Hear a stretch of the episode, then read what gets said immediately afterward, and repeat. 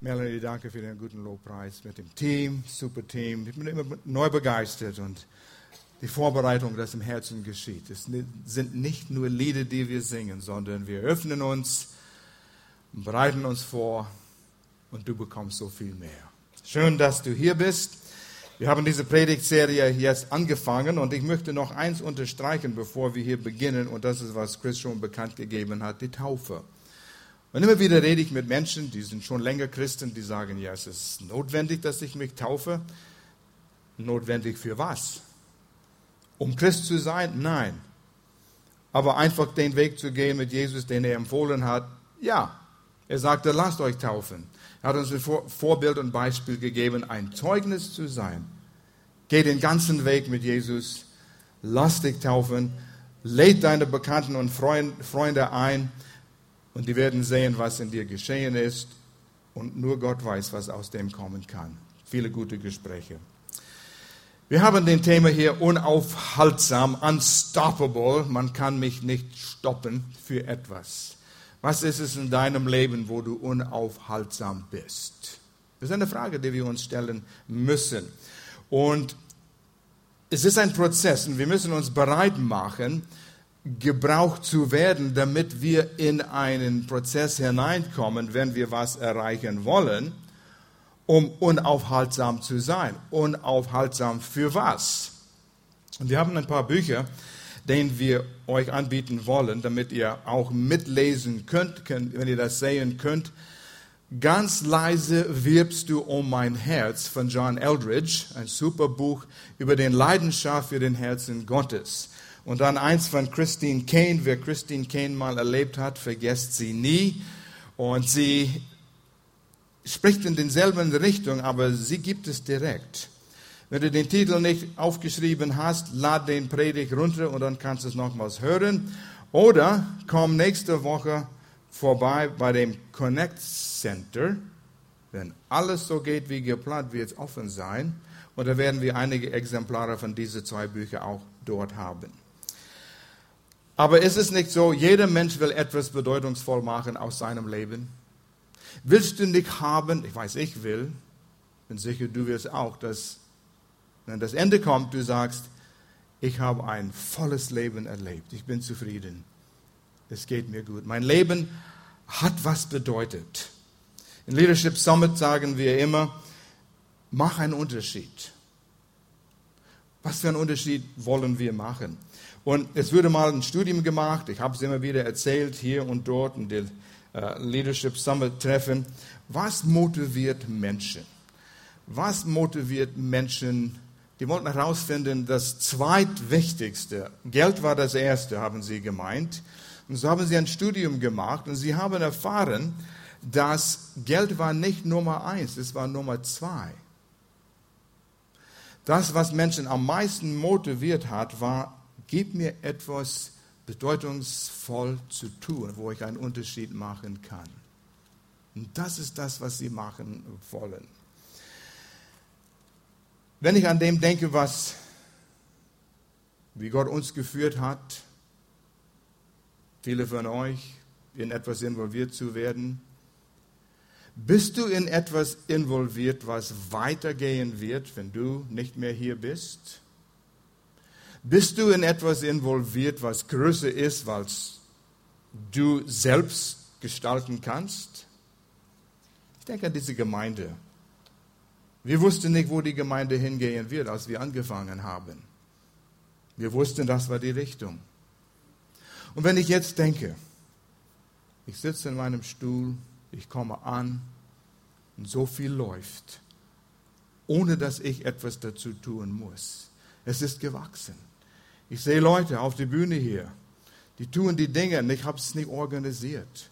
Es ist zu dem gewachsen. Es ist viel größer, als was ich selbst alleine tun kann. Es wird viel organisiert. Viele Menschen sind involviert. Es ist weitergegangen, als was ich und Gloria alleine tun könnte. Und so ist es eine, eine wichtige, viel wichtigere Sache, größere Sache, als was Al und Gloria sind.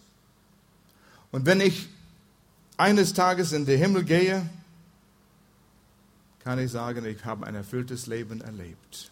Es geht weiter. Es hört nicht auf, wenn ich aufhöre. Und wir sollen uns diese Frage stellen, bin ich in sowas involviert?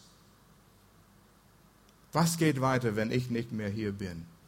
Ich bin mal auf einer Beerdigung, eigentlich zwei Beerdigungen hintereinander in Freiburg gewesen. Auf die Beerdigung waren zwei Gäste. Zwei Gäste. Es waren mehr von der Gemeinde. Melanie kam mit, mit Musik zu machen. Und ich dachte, was für ein Leben hat diesen Mensch geführt? Was für einen Unterschied hat diesen Mensch gemacht? Es war traurig. So ein Leben will ich nicht haben und sicherlich du auch nicht. Und du kannst auch ein viel größeres Leben haben. Heute predigt Pastor Will in Aarau bei Kollege in einer Gemeinde. Er ist auf dem Sabbat ein paar Monaten. Ich war dort vor ein paar Wochen. Pastor Will ist jetzt dort. Er kann die Zeit nehmen, kann frei sein. In Freiburg predigt Pastor Alex dort in unser Campus. In Nagold predigt Pastor Peter Walz. Ist alles gewachsen aus dem. Es macht mir Freude. Werde Teil von etwas, was größer ist, als du bist. Und ich würde dich auch ermutigen, investiere dich in andere Menschen. Weil die Menschen gehen weiter. Und es geht weiter. Und das ist auch etwas Ewiges. In der 10. Klasse, neben mein Fach, wo ich meine Bücher deponiert habe im Flur, kam ein Mann, habe nie gesehen, er hieß Ed, Edward. Wurde ein guter Freund, er war ein Christ. Und in den Jahren 10., 11., 12. Klasse hat er von sich in mir investiert und hat mich als Christ sehr geholfen, hat mich eine neue Richtung gegeben. Er gab von sich selbst, von seiner Zeit und was er wusste. Und wir wurden involviert in Organisationen, Straßenevangelisationen, Bibelfersen auswendig lernen, in der Mittagspause in der Schule einmal in der Woche Bibelarbeit gemacht. Und er ist ein Grund, weshalb, zum großen Teil, weshalb wir in Deutschland sind hat mir die Richtung gegeben, weil er sich in mir investiert hat. Ein schüchterner Junge, der bis zu der Zeit noch nie ein Date mit einem Mädchen gehabt habe. Nein, ich war zurückhaltend. Von einer unbedeutsamen Familie. Aber Gott sagt, ich sehe dich. Nimm diese Richtung. Dein Leben ist mir was Wertvolles. Und wir nahmen einen Schritt nach dem anderen. Und vor kurzem habe ich eine E-Mail geschrieben, Ed, du wirst eine große Belohnung in den Himmel haben wenn du nur all den Frucht siehst, was aus deiner Investition in Deutschland gekommen ist. Die Tausende von Menschen überall, von England bis Frankreich, äh, Holland, wo wir gereist haben, Tausende sind zum Glauben gekommen. Wir haben viele Hauskreise angefangen. Es sind Gemeinden entstanden worden. Es sind Gemeindeleiter entstanden. Leiter von Denominationen entstanden, sind aus dem alles gekommen. Ihr auch er wird Belohnung dafür bekommen, weil er in eine junge, schüchterne Junge investiert hat. Frucht kommt, es lohnt sich. Predige 3, Vers 11, Pastor Will hat mir diesen Vers geschickt diese Woche. Und das heißt, Gott hat sogar die Ewigkeit in die Herzen der Menschen gelegt. Ich glaube, jeder Mensch irgendwann macht sich Gedanken und wandelt, wandelt herum in dieser Welt und fühlt sich wie ein Außerirdischer hier mit den Gedanken, es ist noch mehr. Es gibt mehr, wie was ich sehe. Es gibt einen Gott, es gibt eine Ewigkeit, es gibt etwas nach der Tod. Es ist in uns. Was tun wir für die Ewigkeit? Was tun wir für das, was weitergehen wird? Und wir fangen diese Predigtserie an mit Nehemiah hier. Und er ist ein Beispiel von jemandem, der von einem Ziel ergriffen wurde und er wurde unaufhaltsam. Was hat ihn dazu bewegt? Wie hat er sich vorbereitet, dass er nicht anzuhalten war? Du konntest ihn nicht mehr stoppen. Er musste. Das war in ihm wie ein brennendes Feuer. Und wir wollen einen kurzen Überblick zuerst nehmen über die Umstände, in denen Nehemiah sich befand. Ich habe heute Morgen fuhr ich von Tannenkirchen mit Elias mit mir wie alt ist der Elias? 17 Jahre alt. Und ich habe ihn gefragt, was bedeutet Nehemiah für dich? Und er sagt, ja, das war der Mann, der eine Mauer gebaut hat. Ja, stimmt. Oh ja, oh ja, da kamen einige, die waren dagegen. Und ich muss sagen, viele, viele Jahre war das für mich auch der Inhalt von Nehemiah. Nimm diese Zeit, wir haben vier Sonntage, wo wir über Nehemiah sprechen, lies es Einmal in der Woche. Hör es an im Auto. Es gibt so viele Möglichkeiten mit deinem Smartphone oder deinem dummen Phone, was immer du hast. Und du kannst anhören, du kannst es lesen, du kannst im Bus mit den Stopseln den Ohren das auch anhören. Mehrmals. Da ist Gold da drin. Und du siehst, was für ein Leiter äh, Nehemiah war. Israel war Gottes Augapfel und er hat gesagt, ich brauche eine Nation, wodurch ich die Welt segnen kann mit dem Ziel, der Messias kommt, Jesus kommt und dadurch wird er die ganze Welt segnen. Aber er braucht eine Familie. Er brauchte eine Nation und er hat Israel ausgesucht. Aber Israel wollten immer ihren eigenen Weg gehen. Wir tun das nicht, nein. Wir sind immer richtig auf dem richtigen Weg. Wir sind genauso. Wir wollen immer unseren eigenen Weg gehen. Was will ich? Was will ich? Mein Vergnügen, meine Zufriedenheit, meine Sicherheit. Und Israel war genauso. Dem Unterschied, die hatten nicht den innewohnenden Heilige Geist, die du und ich haben, wenn wir unser Vertrauen auf Jesus gesetzt haben. Und so, sie gingen den Wegen der heidnischen Nachbarn. Gott sagt, halt euch fern, ich brauche euch als eine reine äh, Nation. Aber die waren immer mit den Frauen von den heidnischen Nationen involviert und dann haben sie die geheiratet und gingen sie den Wegen von den Götzendienst von diesen Nationen. Die Ehen, das soziale Umfeld ging kaputt. Und in Israel sah es nicht gut aus. Und Gott hat immer zu Israel gesagt, wenn ihr so weitermacht, werde ich euch aus diesem Land jagen und euch zerstreuen. Er hat es immer wieder gesagt. Lies Jesaja, lies Jeremia. Immer wieder, immer wieder kam es um diese Zerstreuung. Und so kam es tatsächlich. Die Assyrer haben den nördlichen Teil von Israel erobert. Und ich habe die Jahre hier, 740 vor Christi. Zehn Stämme Israel und die sind zerstreut und sind immer noch zu diesem Tag zerstreut irgendwo in der ganzen Welt. Niemand weiß, wo sie sind. Und dann Babylon kam, circa 200 Jahre später, 587, und nahm die letzten zwei Stämme, man nannte sie Jude, die südliche zwei Stämme, und hat sie nach Babylon weggenommen in Gefangenschaft. Gott hat sein Wort gehalten, weil Israel nicht ihren Wort gehalten hat. Unterschied war, Assyrien hat immer diese eroberte Länder assimiliert, zerstreut. Man hat nie gewusst, wohin sie gegangen sind. Die waren weg. Babylon war anders, so wie die Perser, die nachher kamen, und sie war mehr entgegenkommend. Sie ließen die Leute nach gewisser Zeit zurück zu ihren Heimat zu gehen. Sie erlaubten, dass die Menschen in ihrer Gefangenschaft auch normale Arbeitsstellen bekommen haben. Sie könnten auch Geschäfte haben. Es war eine ganz andere Atmosphäre. Und so genau nach 70 Jahren kam diese Freiheit in diese äh, Gefangene Israel, Juda in Babylon.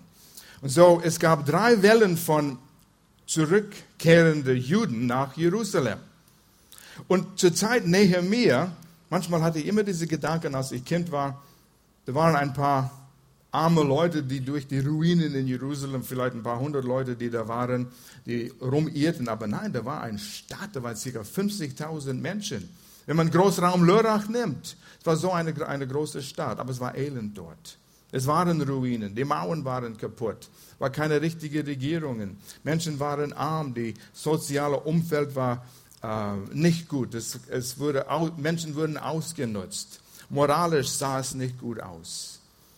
Und sowas war elend. Und ehrlich gesagt, und das wurde mir so klar diese letzte Woche, das Volk Israel, zehn Stämme zerstreut, woher soll der Messias kommen? Woher soll Jesus kommen? Aus den übrig gebliebenen, die in Babylon waren, aber die müssen in Jerusalem sein. Ja, was war in, gegen Jerusalem? Ein elender Haufen. Israel, das Volk Israel war fast am Aussterben. Und hätte Nehemiah nicht eingegriffen, wäre Israel zerstört. Keine Möglichkeit, dass ein Messias, dass ein Jesus kommen könnte. Und der Feind Satan hätte gewonnen. Ohne dass Nehemiah wusste, wie wichtig es war, er hat schon eine Ahnung gehabt, war er an einer sehr, sehr wichtigen Aufgabe beteiligt. Lebenswichtig. Nehemiah machte sich bereit. Merkte nicht immer, dass er sich so bereit gemacht hat. Aber wie hat er sich bereit gemacht? Er hat immer treu gedient. Wie ich sagte, in Babylon dürften die gefangenen Nationen gute Arbeitsplätze haben. Und Nehemiah hat sich aufgearbeitet, ein sehr weiser Mann, einflussreicher Mann, zum Palast zum König. Und das ist unsere Herausforderung. Dienen wir treu, wo wir sind. Er hätte merken können, ich bin in Gefangenschaft hier, ich will zurück nach Jerusalem. 70 Jahre, fast sein, ja, vielleicht sein ganzes Leben in der Gefangenschaft. Als kleines Kind er, ist er verschleppt worden. Vielleicht war er sogar in Babylon geboren worden. Aber wir lesen in Nehemiah 1, Vers 11. Denn ich war Mundschenk des Königs. Und wenn du was weißt vom Mundschenk, es war eine sehr, sehr verantwortungsvolle Position. Der König hat sehr viel Vertrauen in den Mundschenk. Der Mundschenk musste immer den Wein probieren, bevor der König es getrunken hat. Weil das war der einfachste Weg, einen König zu beseitigen, ist Gift in den Wein zu tun. Und so sagte der König, Nehemiah, komm mal her, nimm einen Schluck. Zehn, neun, acht, sieben, sechs. Er lebt noch, gut, dann kann ich es trinken. Er vertraute sein Leben Nehemiah an. Eine sehr verantwortungsvolle Position. Wie ist es bei uns? Sind wir froh für den Arbeitsplatz, den wir haben? Oder merken wir dort? Dienen wir treu dort, wo wir sind? Ja, aber wenn du meinen Arbeitsplatz hättest, was will Gott in dir tun, in diesem Arbeitsplatz? Diene treu, wo du bist. Ich weiß, Joyce Meyer hat mal gesagt, du wirst nie eine bessere Arbeitsstelle bekommen, bis du anfängst, Gott zu danken für den Arbeitsplatz, den du jetzt hast. Und da fängt es an. Denk an Josef, gewaltige Geschichte. Er würde von seinen Brüdern verkauft und für tot gehalten, von seinen Eltern. Sein Vater dachte, er ist gestorben. Er wurde als Sklave verkauft an den Ägypter, aber Josef behielt eine super Einstellung. Und er würde, wenn ihr die Geschichte kennt, zu zweitmächtigster Mann in ganz Ägypten. Wegen seiner Einstellung. Er hätte sehr, sehr bitter werden können und Gott einfach sagen, wenn das ein Gott ist, der uns liebt, dann vergiss es. Ich will mit dem Gott nichts zu tun haben. Und vielleicht am Arbeitsplatz, wo du bist, die Einstellung ist, ist nicht mal cool zu sein, ein guter Mitarbeiter, Mitarbeiter zu sein. Wenn du wirklich cool bist, dann meckerst du und kritisierst den Chef. Wie ist es? Wir müssen dort treu dienen. Heißt, ich liebe den Team. Als der Gottesdienst anfing, war das nicht hier und diesen Rednerpult nicht hier. Habt ihr gemerkt, wo es auf einmal plötzlich ein da war es, puff. Hat jemand einen magischen Stab gewedelt? Chris, hast du das gemacht? Nein, wir haben ein Team. Und ich liebe diesen Team. Du siehst sie nicht, weil deine Augen sind zu, weil wir beten. Oder? Wer hat gesehen? Ah, deine Augen waren nicht zu. Nein, wir haben ein Team, die sagt, wir dienen, wir tun das. Wir springen hoch zu richtigen Zeitpunkt, holen diese Sachen, Gegenstände und stellen sie dorthin mit einem Glas Wasser, dass der Pastor kein trockenen Prediger sein wird. Und so ist ein Team dort, die treu dient. Und ich liebe das. Ich sehe die Leute, die sitzen da hinten in den Mischpulten, den Ordner, und da sind Leute, die man nicht mal sieht aber sie arbeiten unter der Woche. Treu dienen. Und Gott sieht es. Und vielleicht dein Dienst in der Gemeinde wird nicht anerkannt und du sagst, ja, niemand merkt, was ich tue. Ich habe keinen öffentlichen Dienst. Gott sieht's. Und das ist die beste Vorbereitung für etwas bedeutungsvoll, wenn du was bedeutungsvoll machen willst. Treu dienen. Es geschieht nicht automatisch, dass du gebraucht wirst für etwas Bedeutsames. Es ist ein Prozess. Vorbereitung nimmt Zeit. Was willst du, eine Eiche pflanzen oder einen Kürbis pflanzen? Kürbis geht schnell, aber wird auch schnell verrottet. Eine Eiche nimmt Zeit, aber dann hast du etwas. Sind wir bereit, diesen Prozess durchzugehen? Manchmal braucht man viel, viel Geduld. Und du betest für Geduld und sagst, Gott, gib's mir sofort. Es geht nicht. Nehemiah hat sich vorbereitet, indem er Kenntnis nahm von Gottes Verheißungen. Er hat gelernt, sich an Gottes Verheißungen zu klammern. Das war die beste Vorbereitung, den er hatte. Er wusste Gottes Plan. Er hat es noch nicht gesehen. Nach 30 Jahren Gefangenschaft, nicht mal die Hälfte. Gott, wirst du wirklich uns zurück nach Jerusalem bringen? Er hielt sich fest an das, was Gott gesagt hat. Es sind einige gewaltige Verheißungen hier, wenn wir das lesen. Und die Geschichte geht so, dass erst kam Besuch nach Babylon von Jerusalem. Wochenlang haben diese Menschen ein, ein Spazierfahrt, das war eine lange Wanderung. Wochenlang. Von Jerusalem auf den Kamelen nach Babylon durch die Hitze. Und wir lesen davon in Nehemiah 1, die Verse 2 bis 3. Nehemiah schreibt, da besuchte mich Hananai, einer meiner Brüder, Familie. Momentan ist unser Sohn Nathan und Lisa und seine Familie bei uns. Oh, das ist schön. Das ist nicht Bruder, das ist Sohn von der Familie dabei zu haben. Wir genießen es. Und er kam endlich und da hatten sie nicht E-Mail, da hatten sie kein Telefon, da hatten sie schlechten Post. Ein Besuch von zu Hause, mein Bruder kommt, das war gewaltig und mit ihm noch andere Männer aus Judäa, die, die südliche Teil, bei Jerusalem. Ich fragte sie, wie geht es den Juden, die aus der Verbannung heimgekehrt sind? Er war, es war ihm wichtig, die Menschen. Und wie steht es um Jerusalem, Gottes heilige Stadt? Jerusalem war immer der Stadt, der äh, stark sein müsste. Aber er wusste, es war nicht so gut. Vers 3, sie berichteten, die Zurückgekehrten leiden bittere Not. Man beschimpft sie. Von der Stadtmauer Jerusalem sind nur noch Trümmer übrig. Und der Mauer war wichtig. Das war der Schutz. Das war, nee, nicht Statussymbol, aber ein Staat ohne einen starken Mauer. Es war eine Schande. Und sie hatten keinen Schutz. Der Feind könnte kommen. Sie waren verachtet nur noch Trümmer übrig, die Tore liegen in Schutt und Asche. Man redet von Jerusalem, du bist von Jerusalem an der Stadt. Ja, ja, es ist ohne Bedeutung. Es ging Jerusalem nicht gut. Das ist Gottes Volk. Was war Nehemias Reaktion? Und das ist wichtig, dass wir das erkennen, dass wir wissen. Nehemias Reaktion, Kapitel 1, Vers 4.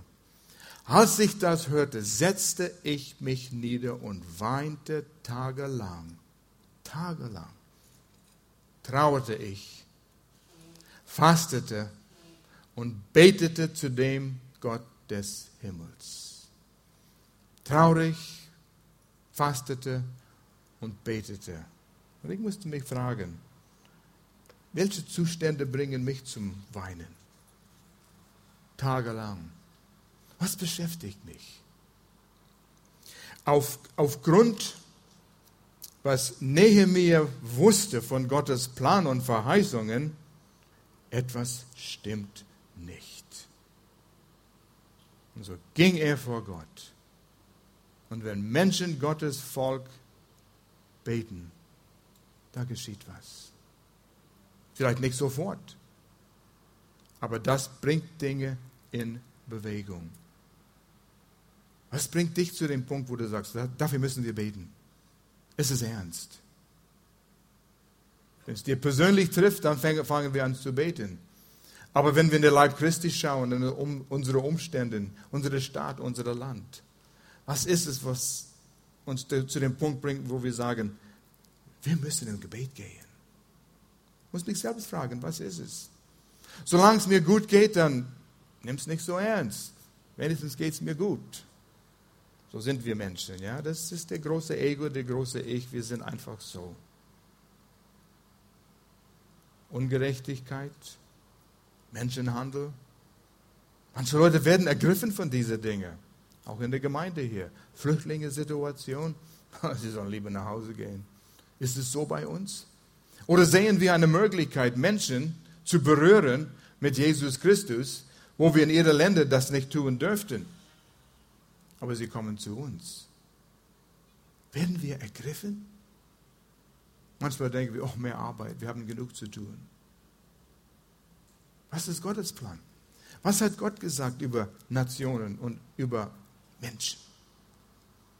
Nehemias Reaktion war verwurzelt in Gottes Verheißungen. In Vers 5 von dem ersten Kapitel lesen wir, Schließlich sagte ich, ach Herr Gott des Himmels, großer und ehrfurchtgebietender Gott, und von dem singen wir so oft, geht es in unseren Herz hinein?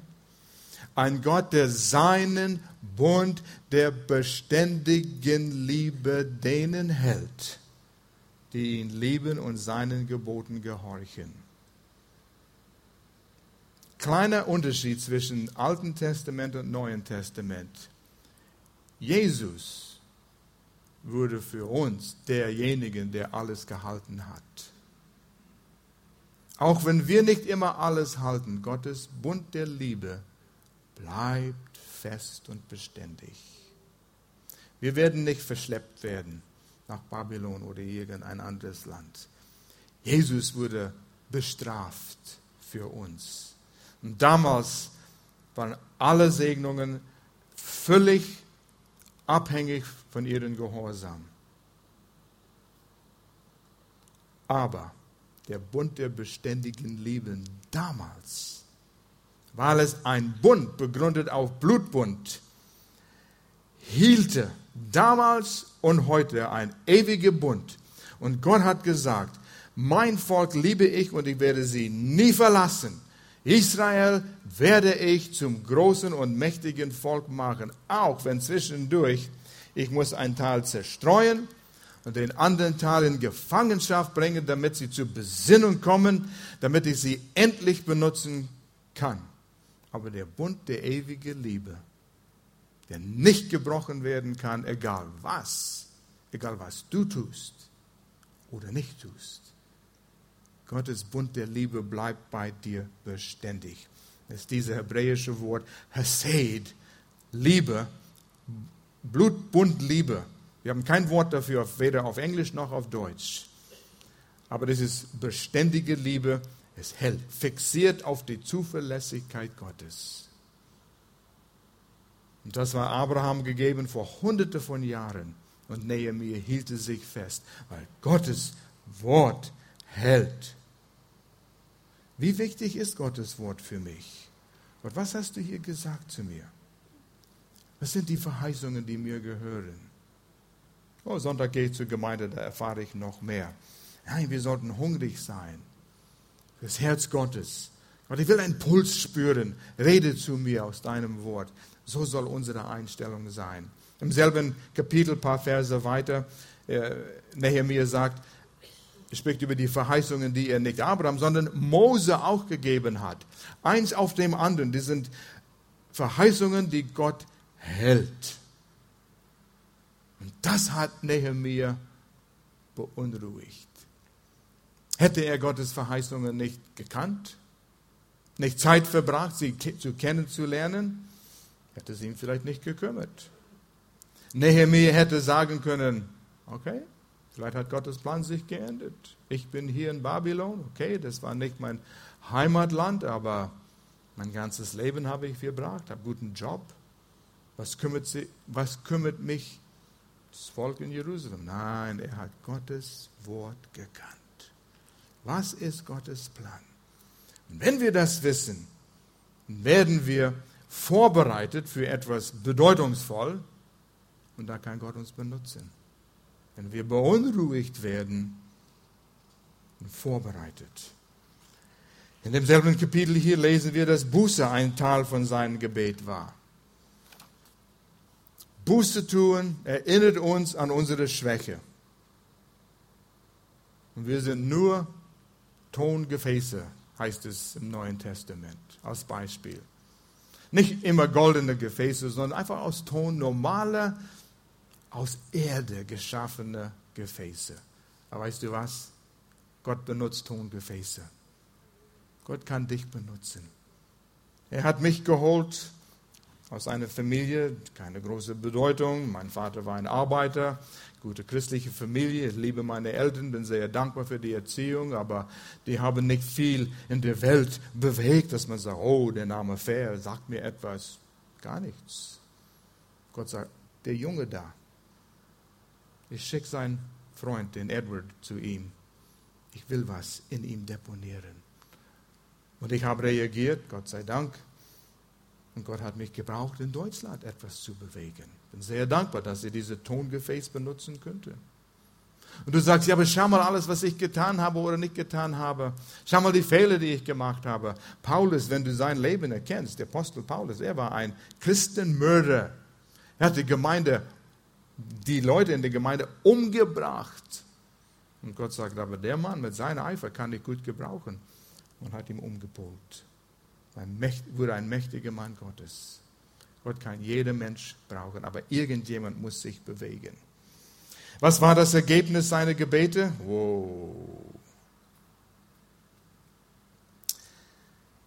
Nehemiah war beunruhigt. Wir haben das gelesen, traurig. Er betete. Monatelang nichts geschah. Oh, wir werden ungeduldig. Wir beten. Was geschieht? Nichts. Gott, wir sind am Beten hier. Wir sind durch die Nacht gebetet. Ein Marathongebetsabend haben wir gehabt. Gott, beweg dich. Gott sagt, zu richtigen Zeitpunkt. Gott ist nie spät. Gott ist nie spät. Zweiten Kapitel Nehemiah. Ersten zwei Verse. Im Monat Nisan. Weißt du, welchen Monat das ist? Nicht ein Auto.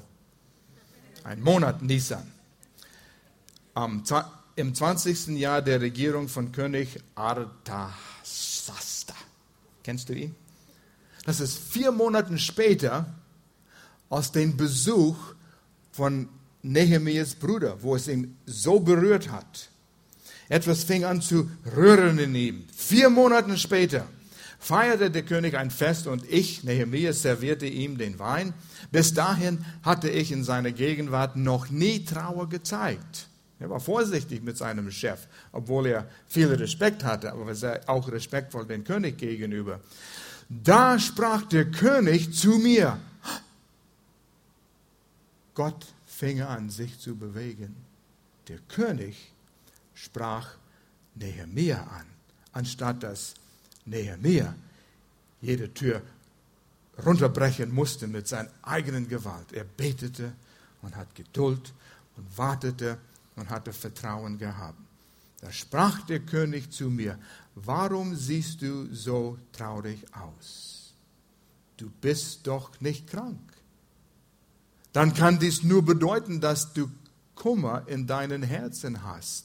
Und Nehemiah sagt, ich erschrak zutiefst. Er sagt, der König merkt, dass ich traurig bin, ich darf das nicht tun.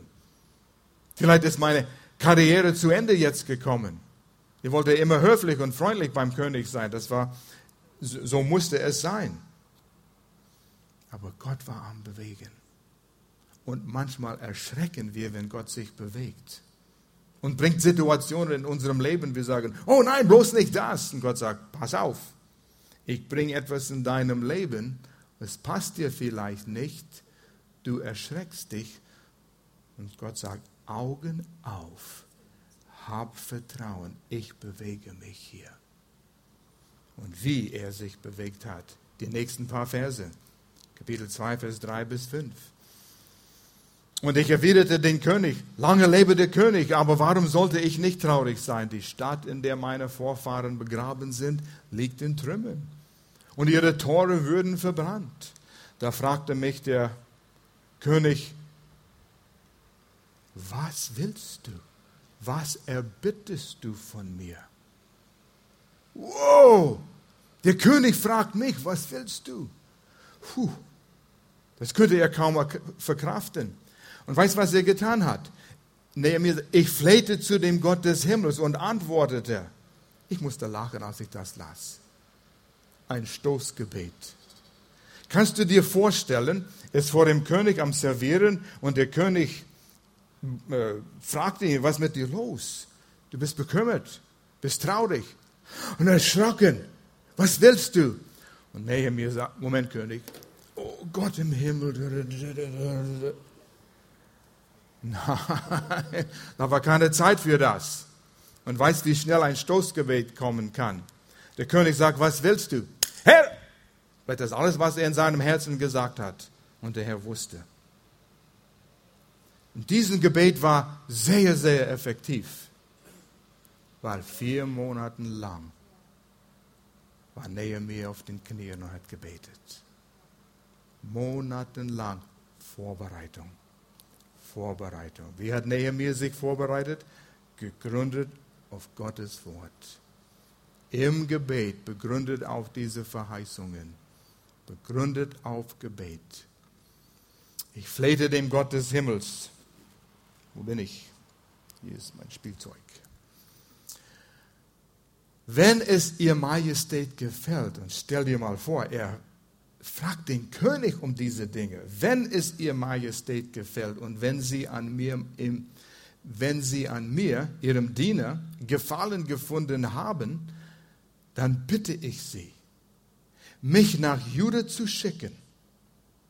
Merkt, wie er das gesagt hat. Nicht, lass mich nach Juda gehen, sondern du schick mir mit deiner Autorität, um die Stadt, in der meine Vorfahren begraben liegen, wieder aufzubauen. Er stellt Fragen. Das hat Nerven gekostet. War das eine Frechheit oder war das Kühnheit? Erkennt, erkennen, dass Gott am Wirken war.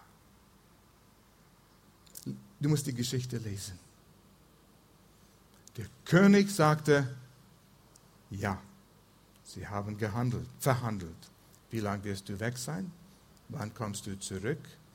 Und nur um das kurz zu machen, wir werden das in den nächsten Sonntagen erfahren. In 52 Tagen haben sie den Mauer um Jerusalem aufgebaut. Ein Wunder, was da geschah. Sogar heute würde das länger dauern. Besonders in der Schweiz, weil sie es so gründlich machen. Das dauert 50 Jahre, vielleicht so eine Mauer zu bauen. Ich denke, die Schweiz ist eine ständige Bau. Ich liebe die Schweiz. Wir sind, waren gerade da. Und ich liebe es, aber das ist eine ständige Baustelle. Aber das hält für tausend Jahre auch, wenn sie was bauen da, ja? Der König gab ihm Finanzen für Jerusalem. Der König gab ihm seine Autorität mit Briefen Nehemiah würde an anderen Königen und Ländern vorbeigehen und der König, er war, vergesse seinen Namen, lies es, Nehemiah, gab ihm Briefe, damit er freie Fahrt hatte. Gab ihm Briefe für den Mann, der die Wälder verwaltet hat. Du brauchst Holz für den Toren. Gib Nehemiah diesen Holz, das er braucht. Gib ihm alles. Militärisch, militaristischen Schutz hat er ihm gegeben.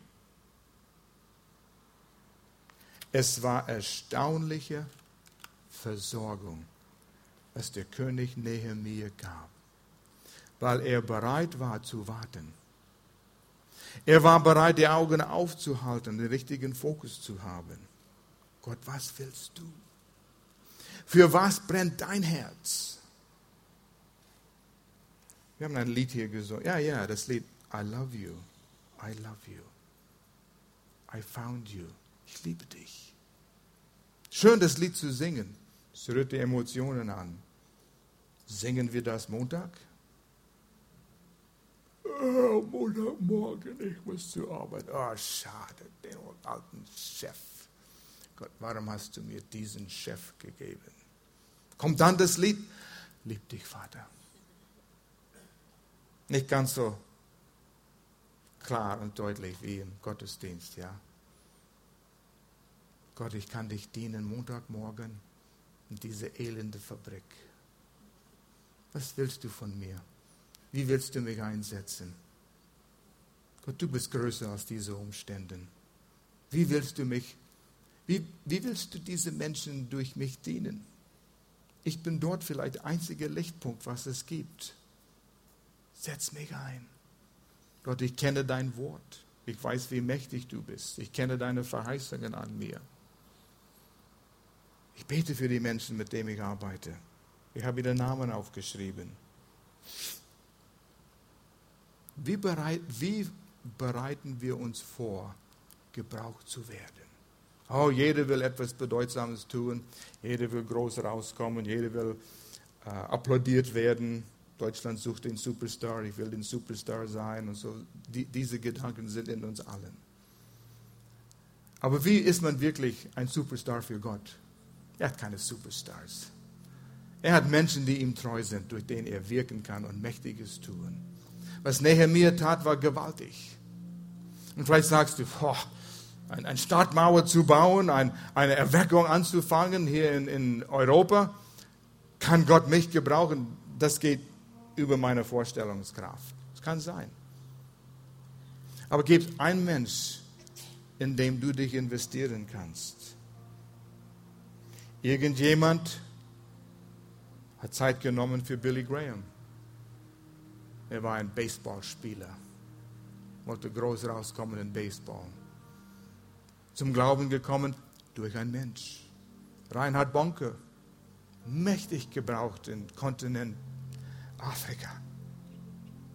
Mein Schwiegervater wurde gebraucht, ihm zurück zu Jesus zu bringen. Er wird auch eine große Belohnung bekommen. In wem investierst du dein Leben? Vielleicht eine unbedeutsame Person, der noch eine unbedeutsame Person zu Jesus bringt, der jemand zu Jesus bringt Deutschland bewegt. Und wegen deiner Treue ist das geschehen. So sieht Gott das. So ist Gott. Er bewegt die Dinge. Wir müssen nur bereit sein, Zeit sein Herz zu spüren. Gott, was willst du? Wo ist mein Platz? Ich liebe dich. Im Gebet zu sein. Nein, muss nicht Stunden auf die Knien irgendwo sein, aber ständig in Gemeinschaft mit dem Vater. Aber auch gezielte Zeit, wo du wirklich im Gebet manchmal kämpfst. Wie spricht Gott zu dir? Lass uns beten. Und Vater, du redest zu uns